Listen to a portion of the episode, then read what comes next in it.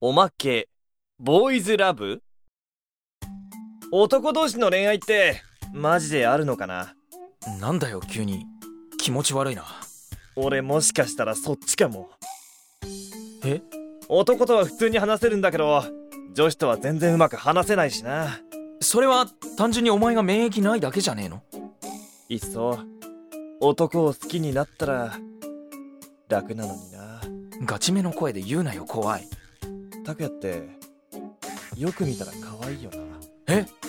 んなことねえよ目もクリッとしてるし、そんじょそこらの女子よりは可愛い。おいやめろ拓也、